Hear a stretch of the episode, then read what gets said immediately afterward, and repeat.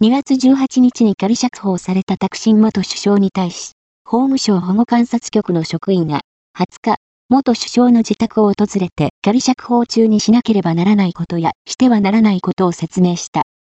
同局のモントリー副所長によれば、仮釈放中の者は、一定間隔で、保護観察所に届け出をする必要があるものの、保護観察局は、タクシン元首相が病人であると認めており、同局の職員が、毎月、元首相に会って健康状態などを確認することになったまた、消息筋によれば、かねてより親交のあるカンボジアのフンセン前首相が、21日に、タクシン元首相の自宅を訪ねる予定であることから、警察関係者が、タクシン邸周辺の道路などを丹念にチェックしたという。